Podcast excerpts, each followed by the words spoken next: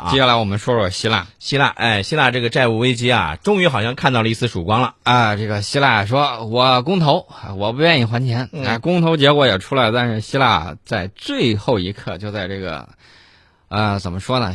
楼上的这个鞋子要扔下来那一刻，另一只鞋子是吧？啊、接受了欧元区财政紧缩方案，嗯。这个债务危机呢将来会获得解决。嗯。其实呢，你判断一下，嗯。就是从我们以以往的分析来看，嗯。如果希腊退出欧元区嗯。啊，这个对欧盟的这种冲击力会非常的大。对，那就不是八百亿欧元的这个债的问题，而是整个欧盟会不会形成多米诺骨牌效应，即、嗯啊出现了这个退盟潮，嗯。会不会出现这种问题？他考量的这个就是长远的，跟这种大战略相比，希腊这个我觉得无非是这个做错事的小孩儿、嗯。跟这个家长或者说大人哭哭闹闹，嗯。呃，也许很很棘手，但是呢，最终还会解决。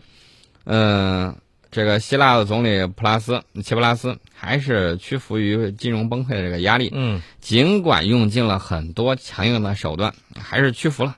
那么希腊接受这个紧缩政策，嗯呃，提出了一篮子的这种改革计划，要削减一百三十亿欧元的公共开支。哎，孙老师，你觉不觉得这有的时候啊，就像一个过家一样，对吧？嗯就是我说的这个过家，就是这个生活当中，你比如说一个家庭，他怎么样要避免出现那种这个资不抵债的那种情况。那其实最主要的一个点，那就是开源节流啊。嗯，对吧？对，你要减少支出，对吧？你说你平时，你刚才你说到了这个，他削减一百三十亿欧元的公共开支，那以前我估计他们就是花钱如流水，就不把这个钱看在眼里。呃，他关键是对，一个是工作时间太短，嗯另外就是福利太好。对，呃，除此之外呢，这个改革方案还要提高很多种商品和服务的消费税。嗯你消费商品的，你是要交这个消费税。对对对对对，呃，不管怎么说，人家欧盟闹腾了一圈之后，这个事儿总算是快平了，我觉得也还好。呃，希望以后不要再出什么幺蛾子了，这个嗯对全球经济复苏也会受到一定的影响。嗯所以说呢，妥善解决是好事儿。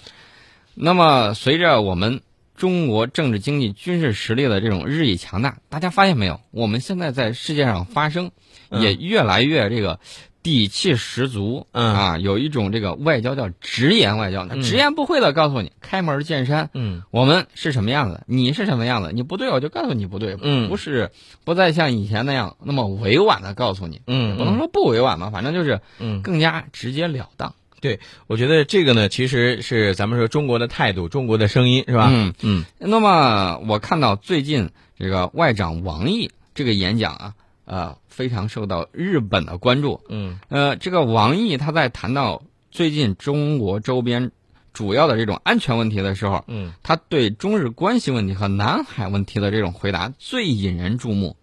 那么他对中日关关系的这个表态啊非常直接，他说从根本上来讲，问题是在于日本能不能够真正接受和欢迎最大的邻国中国重新发展和崛起。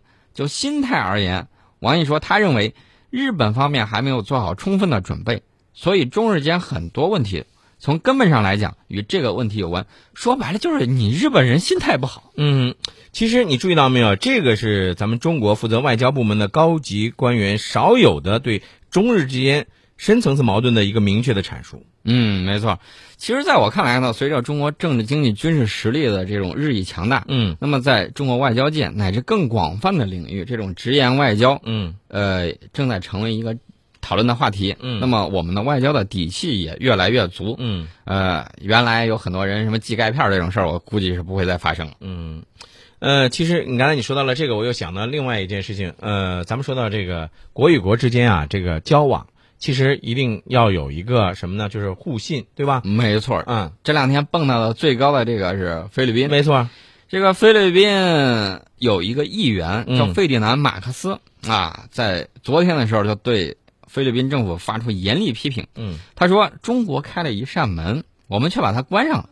中国人说让我们谈一谈，我们却不予理睬。”这是他对他们自己国会说的。嗯他说：“这个，你现在就是拒绝中国提出的这种双边协商提议，是逼迫中国在南海问题上摆出强硬姿态。嗯你看菲律宾内部也不是铁板一块，人家内部也有值得我们团结的人。你看这个人是吧？这位议员，这个就很明这事理，只能说呃，这还算是一个比较开明的一个啊，比较明事理啊明事理的一个啊不像某些啊纨绔子弟、花花公子。啊。